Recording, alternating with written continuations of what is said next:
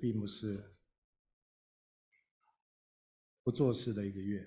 安息月的意思是我们回到主的面前，让我们安息在主里面，让我们竭力进入主的安息，进到主耶稣基督里面。我们今天要看的经文，继续我们雅各书的系列。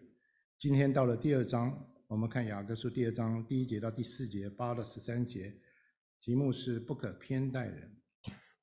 有人说，测试一位基督徒生命是否成熟，一个方式，一个很有用的方式，就是看这位基督徒跟其他人如何的交往，特别是他如何对待那些微小的人、那些软弱的人、那些不重要的人。这个基督徒怎么样对待他们，可以看出这位基督徒他的生命是不是成熟。我看了最近看了一个视频，有一个人他就为了测试。在纽约的街头，是不是有人来帮助他？他就变成一个像是无家可归 （homeless） 的样子，身上穿得非常破烂，很潦倒的样子。他就在路边假装肚子痛，倒在路边。就发现，在纽约的街头来来往往许多人，没有一个人过去来问他说：“你是不是需要帮助？我怎么样能够帮助你？”结果他又换了一个，下一次他穿的西装革履，光鲜亮丽。他在同一个地方，他也是肚子痛，又倒在地上，结果倒下来不到十秒钟，就有好几个人跑过去问他说：“哎，我要怎么帮你？你到底是怎么回事？”原来我们帮助人还要看人穿着怎么样，才决定要不要帮助他。其实我们不要笑这些纽约人，不是吗？我们常常。我们中国人不是也说那些洋人是洋鬼子吗？我们也看不起他们。纽约人看不起新泽西的人，你知道吗？我以前住在新泽西的时候，我到纽约去碰到一个纽约人，他就说 Where are you from？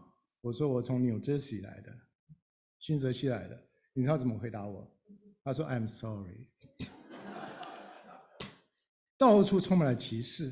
在圣经里面，我们看到犹太人歧视外邦人，罗马人歧视犹太人。耶稣因为他是加利加呃拿撒勒人，他也受到歧视。说人家说拿撒勒会出了什么好的先知吗？不会的。我在想，有时候我在想，如果耶稣今天到我们教会，他会不会受到热情的欢迎，还是会受到冷漠的对待？偏见带来歧视。歧视带来彼此之间的不公不义的对待，这叫做偏待人。这种偏待人的方式，让之间的隔阂越来越深，越来越强烈。所以，我们今天要问我们的问题，自己的问题是：我们对待人的方式是按照世界的方法，还是神的方法？我们基督徒到底活在世上是高高在上，不接地气，还是我们能够平等的？跟别人站在同一个水平面上，用神的爱彼此的互相的对待。今天早上我们借着雅各书这段的经文来思想这个问题，好不好？我们来念，一起来念这段经文。来，请我的弟兄们，你们信奉我们荣耀的主耶稣基督，便不可按着外貌待人。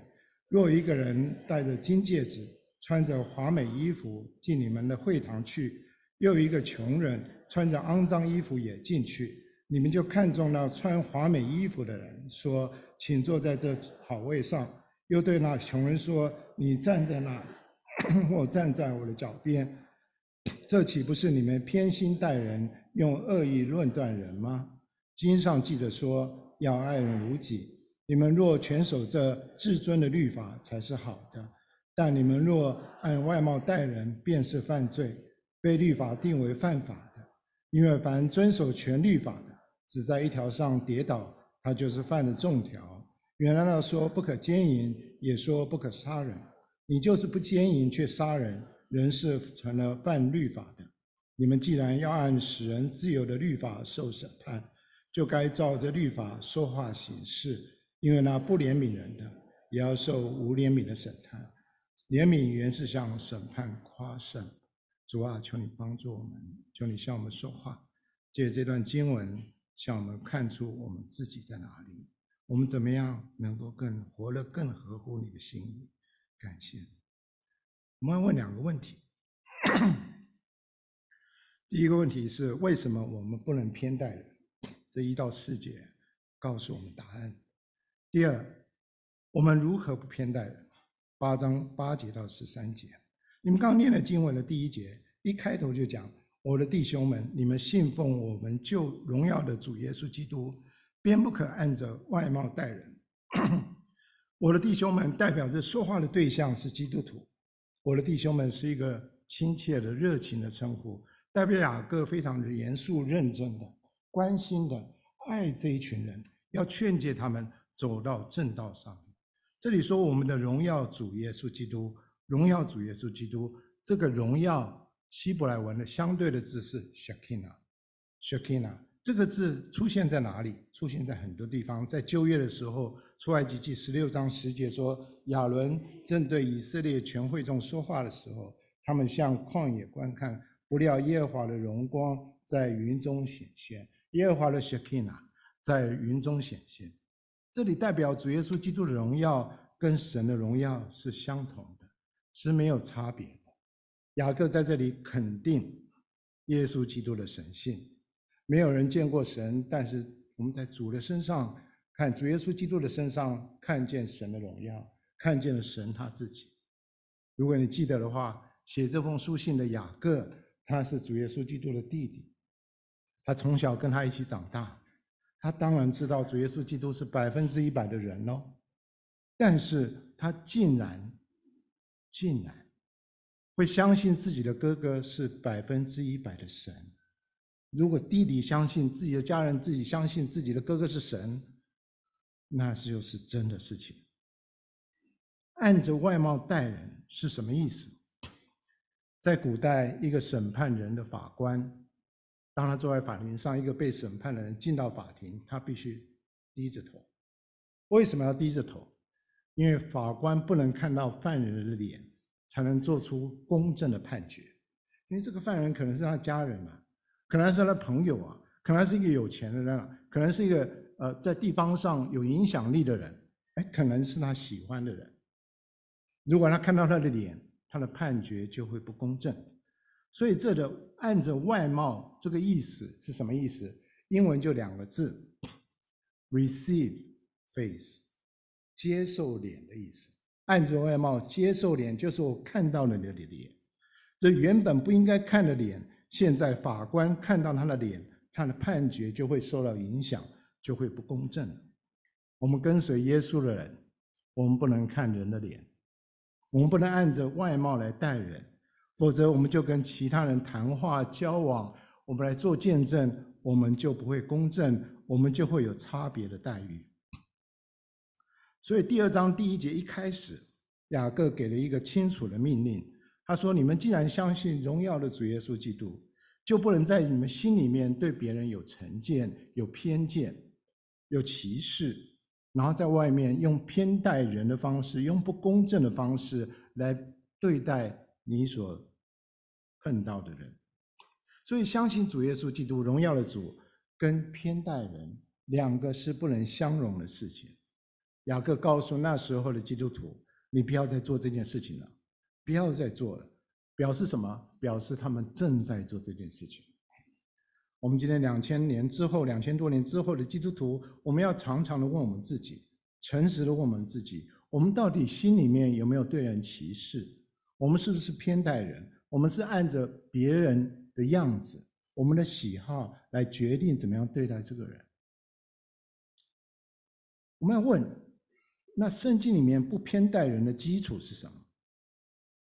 我们不偏待人最重要的圣经的基础。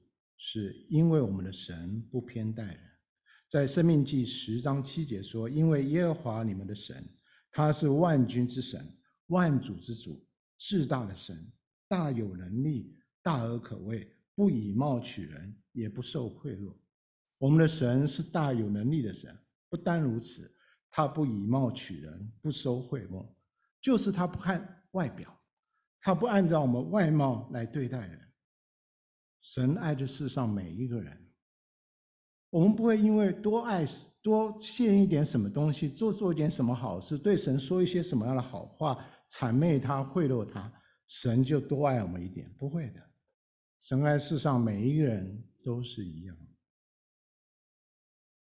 我们也知道，神他的儿子耶稣基督，他也不按外貌来待人。马太福音二十二章十六节，法利赛人就打发他们的门徒同希律党的人去见耶稣，说：“夫子，我们知道你是诚实人，并且诚诚实实传神的道，什么人你都不徇情面，因为你不看人的外貌。”哦，看到没有？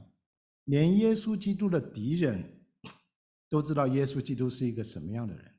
他诚实传神的道，他不徇情面，不看人的外貌。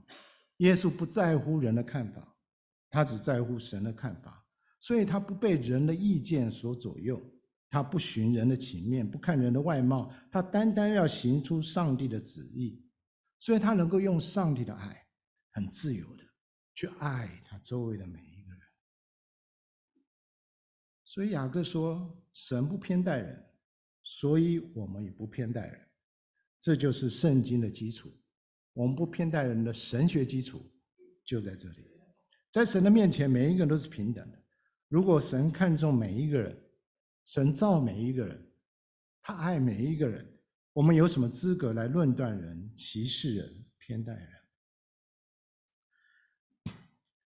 为我施洗的牧师叫做周连华，很多人不认识，因为他已经回天家了。他是一位在英国念书拿到学位，后来回到中国服侍的一位牧师。我碰到他的时候年纪已经大了，他是一位老牧师，谦谦君子，有 gentleman 的风范，我非常喜欢他。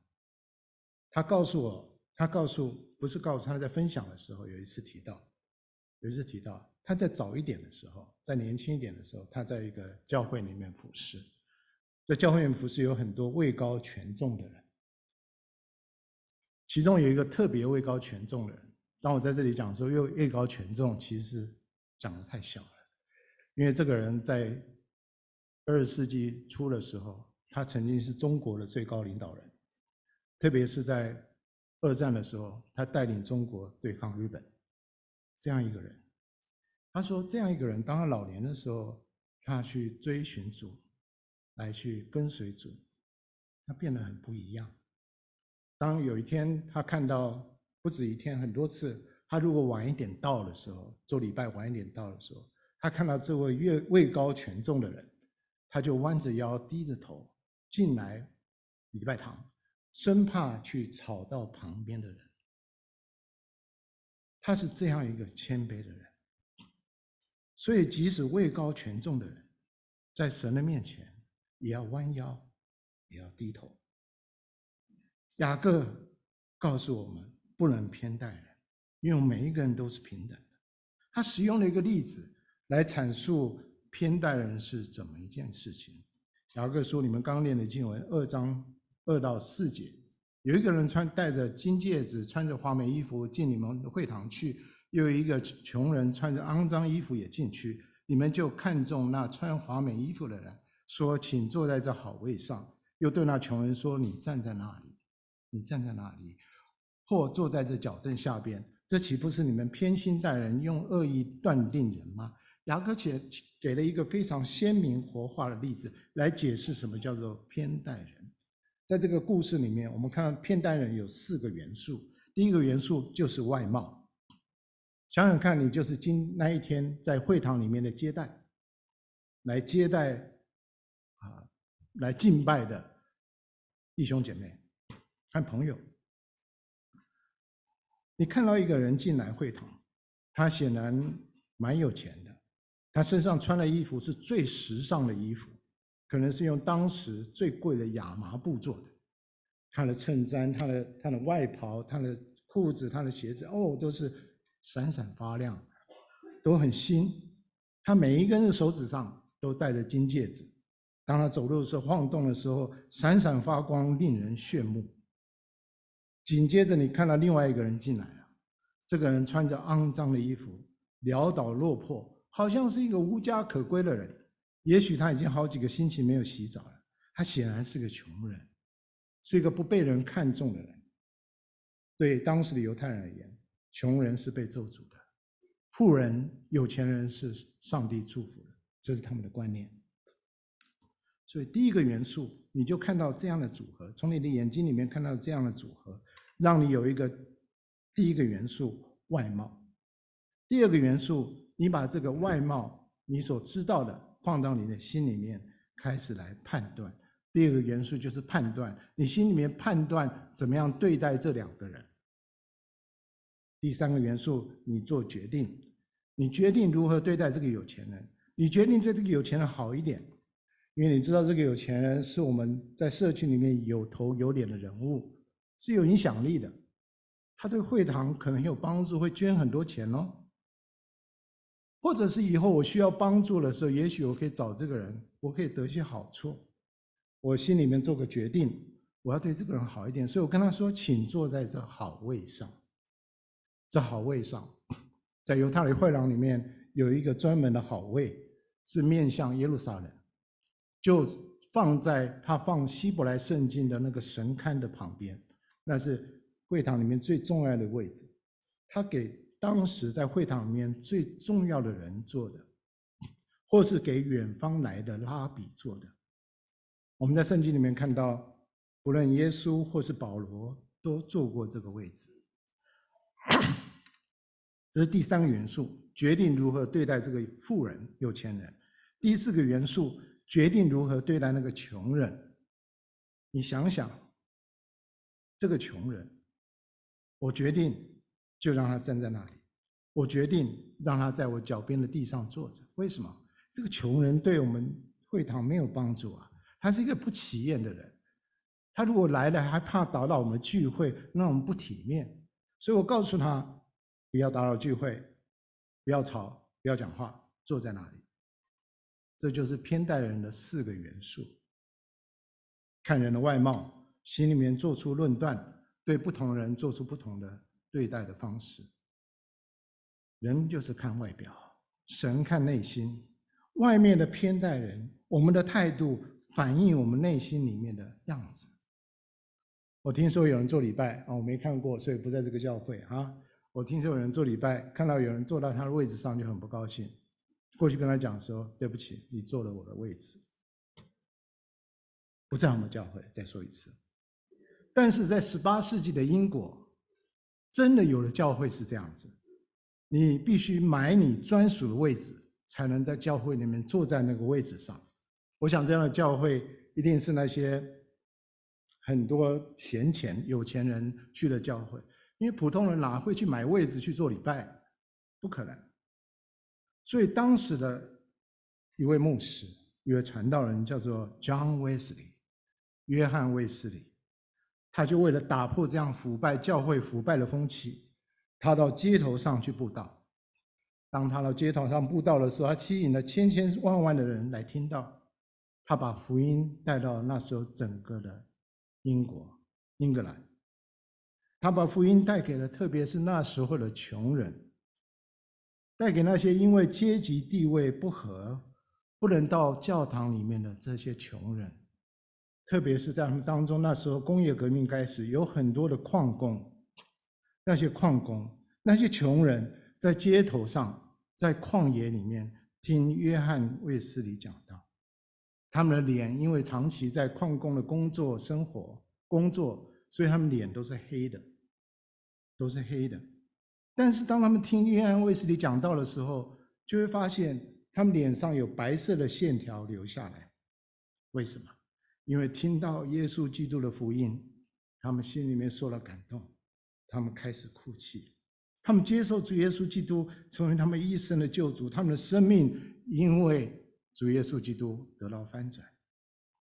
神就是这样，借着约翰卫斯理那种不偏待人、无私的。没有偏心的、无差别的侍奉，他在英国开始了十八世纪的属灵的大复兴。当基督徒能够打破成见、打破偏见、打破藩篱、打破歧视，不再偏待人的时候，他能够看每一个人是看到神造他的样子，他不再按他的外貌来判断一个人，他不再看他们的现在。乃是看到他们的未来，他们不是看他们的外表，乃是看他们里面的灵魂。当基督徒这么做的时候，神就要将属灵的复兴降临在他们中间。在神的家里面，我们实在不能偏待人。为什么？第四节说：“这岂不是你们偏心待人，用恶意论断人吗？”原来我们外面偏心待人，代表了什么？代表我们里面有恶意。恶意是什么？是 evil thoughts，是邪恶的心意。邪恶的心意。当我们偏待人的时候，原来我们邀请邪恶进入我们的心，进入我们的教会。如果我们容许教会里面有偏见、有偏待人的事情、有歧视的话，那么我们就好像圣经里面形容的那个葡萄园。容许一个狐狸进到葡萄园去吃它的根、吃它的叶，破坏葡萄园里面大大小小的葡萄树，让这个葡萄树枯干枯萎，以致不能结出好看好吃的葡萄。教会就是这样，这是神的家。如果我们让偏见、让歧视、让偏待人的事情放在教会里面的话，我们将会看到教会里面出现各种事情。我们将会看到骄傲，我们将会看到自以为意，我们将会看到彼此互相的比较，我们将会看到世界的方法被带进教会，我们将看到律法主义，我们将看到歧视，歧视的教会将会带来教会的分歧，教会的分歧最终带来教会的分裂。难怪雅雅各啊这么严真认严肃认真的。去提醒那时候的基督徒，借着他的话语，借着圣经提醒我们现代的基督徒，要我们注意，千万不能按着外貌待人，不能歧视，不能偏待。我们要学习如何用无差别的方式去爱所有的人。我们知道不偏待的事情不能在教会里面发生，但是在世上的教会，不止我们教会。世上的教会，我们要想，到底有没有偏待人的事情？我们诚实的想的时候，我们知道，天天可能都在发生这件事情。我们是不是主动来欢迎在我们当中的新朋友？我们是不是看重他们的需要，看重他们的感受，更比我们自己的感受更重要？我们是不是看重那些？到我们当中，对教会、对我们自己有帮助的人，还是我们轻看那些我们觉得没有帮助的人？像我们刚刚的例子里面，穷人跟富人一样，我们是不是喜欢、更喜欢跟我们相同背景的人在一起，还是我们排斥跟我们不同背景的人呢？我们的教会是不是成为一个精英主义的教会？我们看外面的成就胜过灵魂的得救。我们的资源是放在世俗觉得重要的事情。我们时间是放在这个世界觉得重要的事情上呢？我们是否仰慕世界当中的成功人士，却轻看一般最普通的人呢？我常想，上帝一定非常爱普通人，因为上帝造了这么多的普通人。可惜的是，基督徒教会常常忽略了这些的普通人。我们不能偏待人。因为神不偏待人，我们不能偏待人，因为偏待人，我们就让我们自己陷在邪恶的心思意里面。下一个问题，我们如何才能不偏待人？如果偏待人是不对的，是错的，那么如何能不能偏待人？在这里，在这段短短的经文里面，雅各给我们两个原则，来做到如何才能不偏待人。第一个原则，要能爱人如己。在第八、第九节说，经上记着说，要爱人如己。你们若全守这至尊的律法，才是好的。但你们若按外貌待人，便是犯罪，被律法定为犯法。所以这里一个鲜明的对比：爱人如己，按外貌待人，两个是彼此的对比。所以你爱人如己，你就不会按外貌待人，偏待人。如果你按外貌待人，偏待人，你就不能爱人如己。所以第一个原则就是要爱人如己。耶稣对爱人如己这件事情做了一个新的诠释，在路加福音六章三十二节、三十三节说：“你们若单爱那爱你们的人，有什么可酬谢的？就是罪人也爱那爱他们的人。你们若善待那善待你们的人，有什么可酬谢的呢？就是罪人也是这样行。哦，原来耶稣说，爱人如己的先决条件就是不能有私心，不能有偏袒，不能有偏待人的表现。所有针对性的爱，所有有目的性的爱，不能称作是真爱。什么是真爱？真正的爱是指向那些对象，是没办法来回报我们的这样的爱。哦，这种思想远远超过我们的伦理观念，不是吗？我们常讲，我们爱的对象，我们善待的对象，是我们的家人，是跟我们有关系的人，是我们的好友，是我们的同乡，是我们老乡，是我们同事，是我们的好朋友，不是吗？但耶稣这里超越我们强调的关系，我们爱的对象可能是跟我们完全没有关系的人。这种无差别的爱，这种不偏待的爱，是耶稣所说的爱。这样的爱能够创造出一种骨牌的效应，这种骨牌的效应能够将爱传递出去，而不期待爱会再回来。这样的爱不是在两人或几个人当中一种彼此相爱、互爱互利的这种私人的关系，而是创造出一个全新的世界，一个全新的开放的爱的世界。在这个世界里面，每一个人。用爱来对待每一个人，不期待别人回报。在这个世界里面，爱不求回报，爱只要分享。爱不求回报，爱只要分享。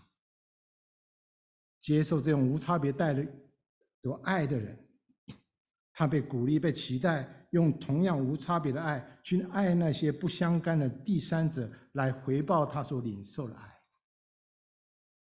这种孤牌效应的爱，能够让神的爱一个人一个人传下去，让神国的影响力不断的扩大扩大，永远不会停止。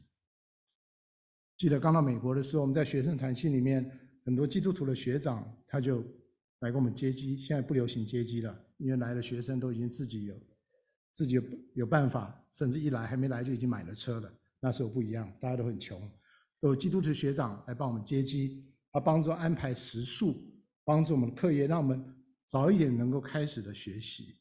我们看到这些学长学姐，我们心里面非常感恩，就问他说：“哦，你们实在对我们太好了，我们怎么样来报答你？”他们笑笑的对我们说：“只要你们一样的对待你们的学弟学妹就好了。”这就是无差别的爱，这就是不偏待的爱。爱人如己跟不偏待的爱是一体的两面，是一件事情。这种爱是真爱，能帮助我们能够不偏待人。第八节的后半提到说，至尊的律法。什么是至尊的律法？马太福音二十二章三十六节说：“夫子，律法上的诫命哪一条是最大的？”耶稣对他说：“你要尽心尽意尽心尽心尽意爱主你的神。”这是诫命中的第一，且是最大的。其次也相仿，就是要爱人如己。这两条诫命是律法和先知一切道理的总纲。很简单，至尊的律法就两条：爱神、爱人。为什么它是至尊的律法？因为它是一切律法的总纲。像耶稣说的，他辖管其他所有的律法，所有律法不能超过这个律法，所以它是至尊的律法。第二，他是至尊的王所颁布的律法，从王的宝座上面颁布律法给世上的人，所以他是至尊的律法。第三，所有进入天国神的儿女、神的百姓，必须遵守这两个律法。为什么？因为这两个律法，这个至尊律法是美的，是善的，是荣耀的，是尊贵的。所有遵守这两个律法的人，他也是美的，是善的。是荣耀的，是尊贵的。爱人如己，就是这至尊的律法的第二条，爱人如己。但如何能够爱人如己呢？回答这个问题之前，雅各他的话锋一转，他讲到罪的问题。他说第九节，但你们若按外貌待人，便是犯罪，被律法定为犯法的。在原文里面，犯罪被律法定为外貌犯法的，按外貌待人，都是现在进行当中，表示是正在发生的事情。所以这句话比较好的翻译是把那个连接词“但”翻成“既然”。所以可以这么说：既然你们按外貌待人，就是犯罪，被律法定为犯法的。为什么雅各要这样指责这些基督徒呢？因为雅各知道，要让他们知道，他们偏待人，他们是罪人。雅各要先拆毁他们，才有机会把他们重新的建造起来。律法，雅各书这本书是非常犹太人的一本书。当你跟犹太人说话的时候，你一定要谈到律法，一定要谈到律法。律法是什么？律法是一面镜子，要显明我们的罪，但律法不能洁净我们。律法的目的是什么？律法的目的不是要洁净我们，律法目的不是要让我们在律法守律法的过程里面，我们能够越来越改进自己，自己好像越来越好。律法不能救我们，律法是要把我们带到耶稣基督那里。他能够赦免我们，将我们从里到外更换一新。所以律法像一面镜子，像一面镜子，它的目的是要驱动我们去相信、去认识主耶稣基督。这个就是耶稣新约里面圣经的中心的信息，一个最中心的信息。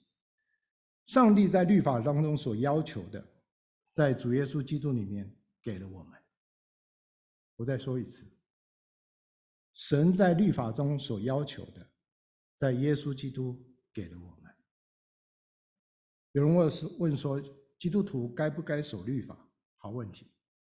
我们不需要在被摩西的律法捆绑，但是，但是，我们却降服于新约所给出的基督的律法。基督的律法是什么？基督律法是基督用他舍己、用他的生命所彰显出来一种更高、更美的律法，就是在罗马书里面讲的生命圣灵的律，生命圣灵的律。那些在耶稣里面的人，不在律法之下，因为律法已经铭刻在他们身的心上，有生命圣灵的律已经在他们生命里面成为他们的 DNA。因为耶稣能够守住全部的律法，所以凡是有耶稣生命的人，就有可能能够守住全部的律法。这是在我们信耶稣之前我们做不到的事情。雅各在我们有罪的事上，这件事上继续的开展他的想法。第十节他这么说：“因为凡遵守全律法的，只在一条上跌倒，他就是犯了众条。”原来那时候不可奸淫的，也说不可杀人。你就是不奸淫、不杀人，却杀人，人是成了犯律法的。这是一个非常重要的原则啊！如果你们刚刚都在睡觉，没关系，现在该醒来。一个重要的原则就是有关律法的重要原则：你犯了一条，就犯了重条。哎呀，我要请你们跟旁边的说，你犯了一条。就犯了重条，请你讲一讲好吗？帮我讲一下，你犯了一条律法，等于犯了全部的律法，跟我犯了什么样的律法没有关系，跟我犯了多少律法没有关系，哪怕只是犯了一个小小的罪，撒个谎，有听过白色的谎言有没有？White lie，一个善意的谎言，对不起，你犯了律法，你犯了律法，你犯了律法，跟杀人跟奸淫一样的罪。因为你犯了一条律法，你犯了全部的律法。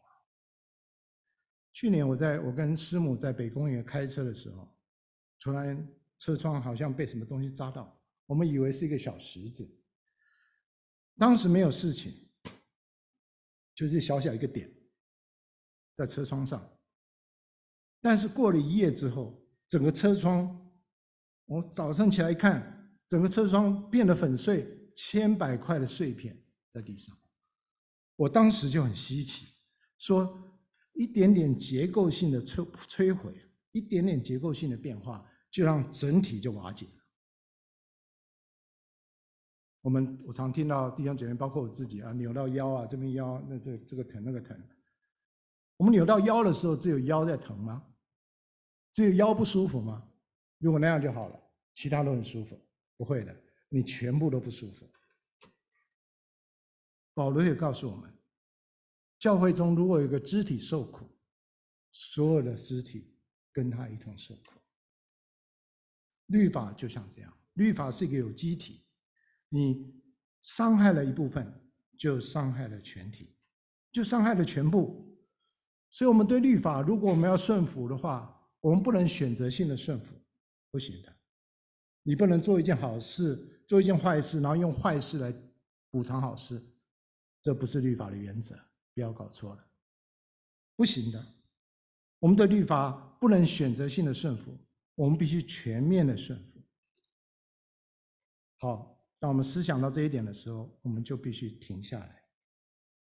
你应该会问一个问题：如果你是会思想的人，你就会问一个问题：如果我们心里面有成见、有偏见、有歧视，我们对待人的态度，我对待这个甲跟对待乙稍微有一点不同，我就犯了罪。我犯了这个罪，我就犯了全部的律法。这不是每一天每一个人都可能做的事情吗？那我们不是每一个人都在犯罪吗？每一个人不是在犯全部的律法吗？那谁能救我脱离这个律法的咒诅、律法的审判呢？Good question。如果你是这样问题的话，恭喜你，你是一个有思想的人。你知道答案是什么吗？答案你不能救自己。真相是你必须需要一个救主，一位救主。不但是你啊，我也需要，在座的每一个人都需要一位救主。这是为什么我们传福音？为什么传扬耶稣基督是全世界的救主？因为如果没有耶稣基督，每一个人都在律法的咒诅、律法的审判里面。天下人间没有其他的得救的途径，除了耶稣，除了耶稣。没有人因为守律法，没有人因为自己的功德，没有因为自己的道德，没有因为自己的行为能够进天堂的。没有人，no one。因为进入天堂是进入上帝圣洁的同在里面，必须是没有罪的，必须是圣洁的。耶稣基督为我死的，偿还了我违反律法所应当得的刑罚，因伤付上的代价。因为耶稣基督在律法面前，我就不再被定罪，不但是以前的罪，现在的罪，将来的罪，都被主耶稣基督的宝血所洗净、所遮盖了。因为主耶稣基督为我们偿还了所有律法我们应当负的罪债，这是多么好的恩典啊！我不知道你为什么还不能接受这恩典，弟兄姐妹。雅各在这里回到这封信的目的，整本雅各书就是希望收信的弟兄姐妹生命能够长大成熟。当我们面对神浩大的爱跟恩典的时候，我们一样的，我们不是要选择性的顺服，我们不能选择性的顺服。我们求神帮助我们，帮助我们里面有力量，能够全面的来顺服耶稣基督。怎么样消除世界当中的歧视？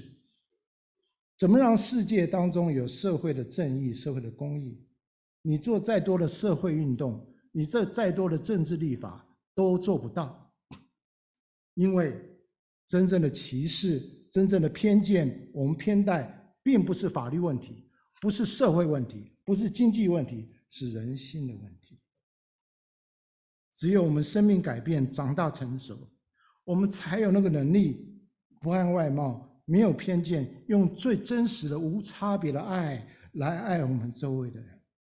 第一个原则，爱人如己。第二个原则，我们怎么样才能不偏待人？我们也要有神的怜悯，要有神的怜悯。十二十三节说：“你们既然要按使人自由之律法受审判，就该按着律法说话行事，因为那不怜悯人的。”也要受无怜悯的审判。怜悯原是向审判夸胜。这里讲到自由的律法，自由律法其实就是至尊的律法，不同的是什么？这是至尊的律法，加上福音，加上神的恩典，加上耶稣基督的生命，加上圣灵的大能。我们欢喜每一个基督徒，我们欢喜知道主耶稣基督不但释放了我们，不再受罪的刑罚，他也在圣灵里面赐给我们能力，能够去顺服他，能够享受他在生命里面给我们所有的好处。因为在圣灵里面，我们能够。有能力让本来让捆绑我们的律法，让我们成为自由的律法，在基督里面，我们能够行出律法、守律法，真正的自由，不犯罪。所以基督徒，我们在这世上重要的不是说让别人看我们多好，别人看我们多虔诚，或在教会里面有多少的侍奉，或者做多少伟大的事工，不是的，这不是最重要，这些都好的。当你做的时候，我会阿门，我会感谢你。但最好的是什么？最好是在生命里面，我们顺服基督。问的问题是顺服基督有多少？当顺服越多的时候，我们生命里面就有越多越多的自由。捆绑人的律法就成为自由的律法。十二节后半说，我们要按着自由律法来说话行事。说话行事，说话行事就是日常的生活。就是我们的生活方式，这可以指的任何生活的各个层面。但这个上下文告诉我们，这里特别讲的是，让我们在生活当中用自由的、不偏袒的、不偏待人的态度，向众人表达耶稣的爱。十二节的前半说，我们将按使人自由的律法受审判，受审判。这个审判并不是永生永死的审判。我们上一次说过，这个审判是在基督台前的审判。每一个基督徒，我们都要向主来交账。我们说的话，我们做的事情，如果是有价值的，它是金银宝石；如果没有价值的，它叫草木和谐。当神在审判的时候，没有价值的，像草木和谐的被烧毁。有价值的，像金银宝石被存到永远。盼望我们每一个人，当我们见到主耶稣基督的时候，主能够对我们说：“你这忠心又良善的仆人，进来与我享受永远的喜乐吧。”怎么样才能够让神喜悦呢？十三节说：“因为那不偏不怜悯人的，也要受无怜悯的审判。”这里雅各告诉我们，怜悯是神所喜悦的事情，所以这是第二个原则。我们有神的怜悯，神会喜悦，也让我们不偏待人。神是怜悯的神，因为这是神的性情。神的性情，神在在出埃及记里面，我们看到神看到以色列人在埃及被埃及捆绑欺压的时候，神在天上听到以色列人的呼求，他心里面就怜悯。他就从天上降下来，下来救以色列人。我们看到耶稣在地上的时候，看到地上的人流离失所，好像羊没有牧人一般，他心里就怜悯他们。所以神是怜悯的，所以神的儿女也是需要怜悯人的。那到底是什么是怜悯呢？什么是怜悯呢？怜悯是主动的向人传递神的爱，主动的同情有需要的人。与他们一同经历生命当中的痛苦，一同承承担生命当中的重担。我把我的定义再讲一次：怜悯是主动的向人传达神的爱，主动的同情那些有需要的人，与他们一同经历生命当中的痛苦，一同承担生命当中的重量。弟兄姐妹，我不知道你最近跟人的关系怎么样。是不是越来越好，还是越来越不好？什么时候我们跟人的关系越来越好？